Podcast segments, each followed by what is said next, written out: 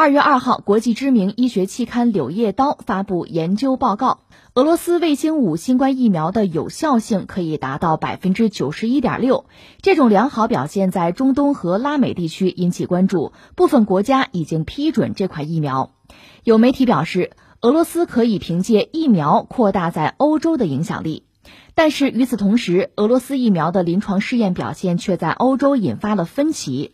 多国民众呼吁欧盟尽快引入俄罗斯疫苗，匈牙利更是已经率先引入俄罗斯疫苗。但是大部分欧盟国家却对此犹豫不决，没有打算主动引入俄罗斯疫苗。尽管欧盟国家还在犹豫不决，但是俄罗斯主权财富基金表示，他们已经开始与欧洲药品管理局谈判，讨论疫苗批准问题。俄罗斯团队已经将疫苗数据发送给欧盟，预计本月晚些时候开始审查。此外，俄罗斯疫苗的生产能力也将影响疫苗引入问题。俄罗斯主权财富基金并未透露具体的生产情况，但是他们预计今年年底之前有望生产十亿剂疫苗，能够满足五亿人的接种需求。他们已经与印度、韩国、巴西等多个国家签署了生产协议。这个消息吧，其实里面有几个关键词，我们简单理一理啊。一个其实就是俄罗斯了。说到俄罗斯，我觉得有两点特别要讲，一个就是现在它出现问题，就是拜登上任第三天，俄罗斯国内就开始出现反政府的游行，而且搞得声势还比较大，所以这个对俄罗斯、对俄罗斯政治啊、对普京本人都是一个考验了。其实说到俄罗斯的公众，可以分这么三类吧，一类呢，就是不认同、不参与这个游行示威的。他们可能年纪要稍大一点，就是见识和经历丰富一点。他们整个啊就经历了苏联解体的过程和俄罗斯很艰难的岁月，所以他们心里边有数，所以他们很清楚这种街头政治、这种所谓的革命啊、颠覆会带来什么样的后果。从这个角度讲呢，俄罗斯的政府和这些民众之间是有共识、有默契的。这是一类人，还有一类人就比较年轻了。有人说他们算是这个街头政治的主体。甚至有人讲，他们也不知道自己在做什么，也没有特别明确的诉求。另外还有一类人呢，恰恰相反是街头政治的老手，他们很清楚自己要什么。所以你看，这三类人的比例，其实决定着俄罗斯政治的稳定程度。我们可以这样讲。所以第一类人和俄罗斯政府还有默契的话，那么总的来说，这个政局就不会有太大的这个波动。这是一个啊。另一个就说到那个卫星五号，就是那个疫苗，俄罗斯搞出这款疫苗来。目前我们看到的关于这个疫苗的评论，基本上都是很正面了，有效率很高，而且呢，俄罗斯开始对外输出，很多国家开始接受这个疫苗。现在的问题就是欧盟国家要不要接受不接受？其实还包括中国的疫苗。你像一些欧洲国家、非欧盟国家，最典型的是塞尔维亚，那么中国的疫苗和俄罗斯的疫苗对他来讲至关重要。虽然他没有进入欧盟，他也想进入欧盟啊，进不去。可是，在疫苗这个问题上，他反而做的比欧洲其他国家都要好。另外，在欧盟国家内部，像匈牙利。那是下定了决心，先走一步吧。还有一些国家在犹豫。我们举个例子，比如德国，就开始出现一些分歧，甚至很多人把话放在这：中国和俄罗斯的疫苗，如果经过检测没有问题，那为什么不用啊？或者说，一旦他们提出了申请，那进入这个欧洲的市场，为什么要阻拦啊？这是我们说这条新闻放在这儿哈，找几个关键词，比如俄罗斯，我们想到的是这么两条。第一条是它政坛的问题，这个政坛的问题实际上也会影响到它政治的稳定，乃至和欧洲的关系。或者我们把话说的再明白一点，如果他的政坛、他的政治啊、他的社会发生了动荡，这背后有没有西方，特别是欧洲人的推手？欧洲人那个推手会不会翻回来，就是搬起石头砸了自己的脚呢？特别在防疫抗疫这个问题上，这是一个我们要说的。然后我们再讲一个关键词，就是疫苗了。疫苗这个东西吧，确实它很独特，你不能简单的把它看作是一种药品。它不是针对那些罹患新冠的患者的特效药，恰恰相反，它是针对那些没闹病的疫苗嘛，所以它需要非常大的量，而且它确实需要很严格的检验吧。说到底，一款疫苗的研发呢，投入会非常之大，而且呢，整个研发的周期按说也非常之长。只不过现在在一个非常特殊的阶段，整个人类面对新冠疫情的威胁，压力很大的情况下，那么很多国家就开始研发，那意味着巨额的投入。也意味着一个国家综合国力哈，最终怎么体现在这个疫苗的研发和生产上？这也是综合国力的竞争吧。或者我们这么讲，每一款疫苗它问世背后都是这个国家实力的体现。我们只能说遗憾的是，现在看到的啊，一个是在疫苗研发上，就各国的合作相对有限。这个我们讲中国做的不错，和四十多个国家都是有合作的。另外就是疫苗研发之后生产这个生产的过程，就产能啊够不够，能不能顺利的进行，这确实是一个很大的问题。再就是分配，而分配这个问题就更加敏感。你比如这个世卫组织的总干事谭德赛，他就指责一些西方国家，就是这个疫苗吧，你们拿的太多了，就超过了你们需要的量。另一方面，预定啊、抢购，通过这种方式，实际上让疫苗的分配很不均匀，或者说很不合理吧。当然，我们怎么说呢？一方面，你要让我们作为一个旁观者、围观群众，我们也不认为这疫苗的分配多么合理。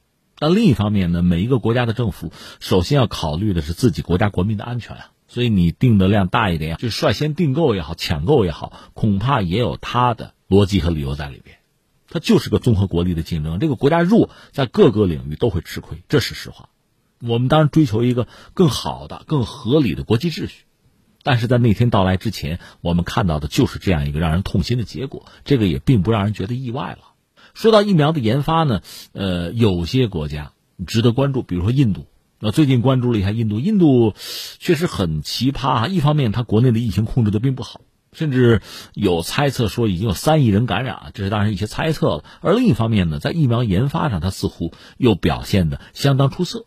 但是，它的疫苗能不能得到这个世界的广泛的认可？这也是一个问题。他说他们已经准备了两款疫苗拯救世界，但这个世界是不是敢于或者希望让他们来拯救，还说不清楚。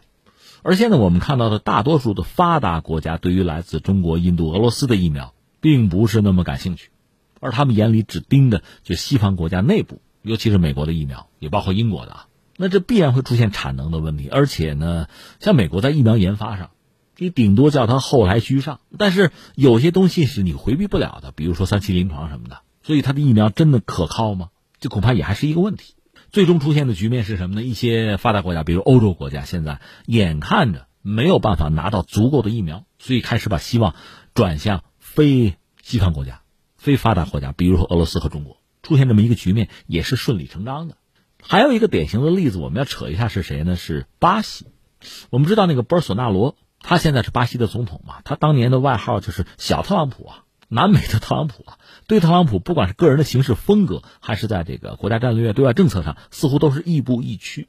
所以他上台之后呢，巴西在很多领域对华的态度并不友好。但是最近呢，这位总统是连发两条推特，对中国表达感谢，说中国对巴西这个体恤，这个词儿很耐人寻味，体恤啊，体谅的体啊，抚恤的恤啊，他表达感谢。说到底呢，中国的疫苗现在在帮助巴西渡过难关，就是这个科兴公司的疫苗。除了这个以外呢，确实他们也拿到了西方的疫苗，但是那个疫苗的大量的原材料也还是来自中国。换句话说，你会发现中国是根本绕不过去的一个国家。所以前段时间巴西爆出来的新闻就非常有趣味了吧？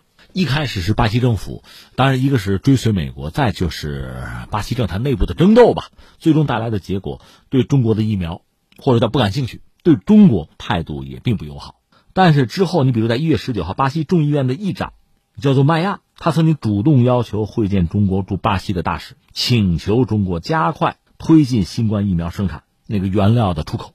他甚至说什么呢？就说因为这个联邦政府之前的这个立场吧，巴西政府已经失去了和中国政府对话的能力，而在这个问题呢，中国的帮助又至关重要，所以人家是众议院挺身而出。再后来，我们知道巴西干脆向中国订了一亿支疫苗，就是巴西卫生部长自己宣布的要购买一亿剂中国的疫苗，这个态度发生非常大的变化。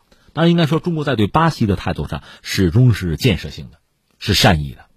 我看最新的消息，巴西圣保罗州的州长又嚷嚷着说，这个科兴那个疫苗嘛，要加订两千万剂。其实巴西方面的这个状况确实让人感慨吧，也算是一个很典型的例子吧。你看啊，今天我们这个新闻本来说的是俄罗斯的疫苗，欧洲买不买？顺便我们就说到了疫苗确实有它自身的特点，而一些发达国家在这个疫苗问题上更多的是在争夺，而且还掺杂一些意识形态的这些很奇怪的东西，是吧？嗯，最新的我还看到法国的总统马克龙有一个表述，也非常耐人寻味吧，因为确实欧洲人现在很头大吧。欧洲国家的疫苗的分发呀、接种方面，有人用个词儿叫“乱象丛生”。你看，一个是欧洲人应对疫情确实有很大的疏漏，再就是疫苗研发上吧，其实也谈不上多么领先。再就是，呃，英国已经脱欧了，欧盟和英国之间在爆发所谓争夺战，就疫苗的抢夺大战啊。另外，德国、法国又开始质疑英国那个阿斯利康疫苗的有效性问题。就在与此同时，刚才我们谈到全球范围内有一些国家吧，你比如塞尔维亚，它的接种速度呢，在欧洲是领跑的，而且中国向多国提供了疫苗援助，而且向世卫组织那个新冠疫苗实施计划也有一千万剂疫苗的提供。这些事实摆在这儿，确实怎么说呢，让人很有感慨吧。在二月四号，法国总统马克龙有一个表态，他是参加一个美国智库就大西洋理事会吧旗下一个项目叫欧洲中心，这是个计划吧启动仪式。他在这个仪式上，他讲了几句话，说中国向别国成功的输送疫苗，西方领导人感到有点丢脸。这话就很耐人寻味哈。他承认中国在研发疫苗和像比如中东啊、非洲等地国家分发疫苗方面更有效率。他将各国在疫苗选择上的自主决定和所谓的疫苗外交又联系在一起，说中国取得了早期的外交成功，这让人听着吧不太舒服，是不是也让我们就看清楚了一些西方国家吧、西方国家领导人吧在疫苗这个问题上真实的这个态度和小心思吧？你看，我们作为一个中国的普通国民了。我们认为啊，现在叫大敌当前，全人类都面对新冠疫情的威胁。这个时候呢，应该叫有钱出钱，有力出力，人类命运共同体嘛。不管你愿不愿意承认这个概念，实际上大家是捆绑在一起的。所以能够合作，共同抵御新冠疫情，这是最理想的状况。如果说国家和国家之间不太好做到这一点哈，那么至少在科学界、医药界想办法，在某个领域啊先展开合作，然后在疫苗的分发上呢。大家彼此支持，相互照应，能不能做到？或者这也不行，那么就个人自扫门前雪吧。你能做什么就做什么，不愿意做你别做。你对别人就不要说三道四、指手画脚了。那我们就说到欧洲国家应对疫情很难打高分。那么在疫苗的研发上，作为发达国家应该是一马当先吧？坦率讲，大多数欧洲国家也没有做好。那么疫苗的争抢上，我们都看到了你。如果仅止于此，你就闭上嘴别说话也好吧。还有一番的议论，这让人觉得就非常可笑了。我们就拿中国的这些行为来说，天地可见。一个是我自己做的还不错，再就是我能帮别人一把，我就帮一把。我们就谈到法国人，你要不就像中国这样做，你多投入、认真搞，在疫苗研发上你也一马当先，你也为世界做出表率。然后呢，你作为一个发达国家，你可以捐赠啊。如果你认为你对非洲还负有某种责任，那太好办了。现在正是你表现的时候啊，什么也没有做。而别人做了之后，你还要以己夺人，有所推测，有所议论，这就非常可笑了。重复一下啊，应对疫情做的不漂亮，疫苗研发没有太多的成果，疫苗分发彼此争抢。那么来自像什么辉瑞啊、莫德纳、阿斯利康啊这疫苗你抢不到，那中国、俄罗斯包括印度的疫苗用不用又拿不定主意，内部还在争论。看到人家有些国家做得好，还心有不甘。还揣测人家疫苗外交，还评价说获得了什么初期成功，自己又只会脸红。坦率讲，这不该是发达国家的姿态吧？